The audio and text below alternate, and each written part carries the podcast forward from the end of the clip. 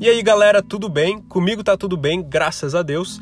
Seja bem-vindo a mais um podcast do Razões para Crer e hoje nós vamos falar sobre a sintonia fina do universo.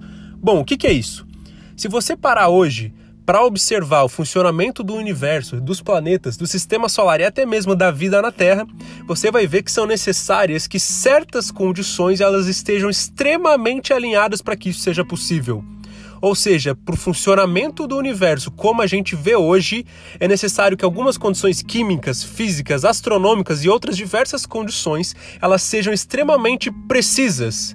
É necessário que haja uma sintonia fina entre todas essas condições para que a vida aconteça como a gente vê hoje. Isso é o que os cientistas chamam de sintonia fina do universo. Dentro disso existe uma corrente de pensamento científica que é a corrente do design inteligente. Basicamente, o que os defensores do design inteligente vão dizer é que é impossível que a gente veja o funcionamento do universo como vemos hoje e todas as condições nisso envolvidas, essa sintonia fina do universo, e que tudo isso tenha sido formado ao acaso sem nenhuma ação de algum ser inteligente. É por isso que os defensores do design inteligente eles afirmam que somente através da ação de algum ser inteligente e poderoso é que tudo isso pode ter sido formado da maneira que foi. Dentro disso, a gente pode formular um argumento filosófico que é o seguinte: primeiro ponto, todo projeto possui um projetista. Segundo ponto, o universo é um projeto altamente complexo. Terceiro ponto, e concluindo, portanto, o universo certamente possui um projetista. Isso é um argumento filosófico e até mesmo teológico chamado de argumento teleológico. Parece que Isaac Newton ele já defendia esse argumento lá em 1700. Isaac Newton, que é praticamente o pai da física e talvez o físico mais conhecido até hoje, ele falava o seguinte: este belíssimo sistema no qual estão o Sol, os planetas e os cometas somente poderia proceder do desígnio e do poder absoluto de um ser inteligente e poderoso. Ou seja, o próprio Isaac Newton reconhecia a beleza, a exatidão e a precisão para o funcionamento do universo. Eu queria aqui mencionar algumas condições que são tão precisas que a gente fica até surpreso. Né? A primeira delas é a lei da gravidade. Para que haja vida na Terra, a gente sabe que é preciso que haja essa força que a gente chama de gravidade.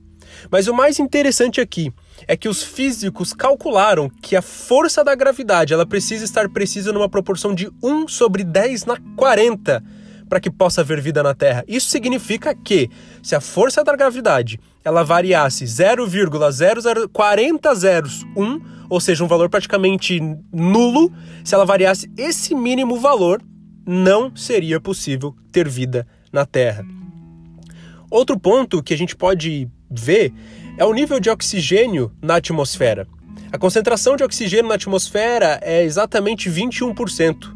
Se fosse 25%, a concentração seria tão grande que haveria incêndios naturais, combustão espontânea, não poderia ter vida. Se fosse 15%, os seres humanos morreriam sufocados, não haveria oxigênio suficiente.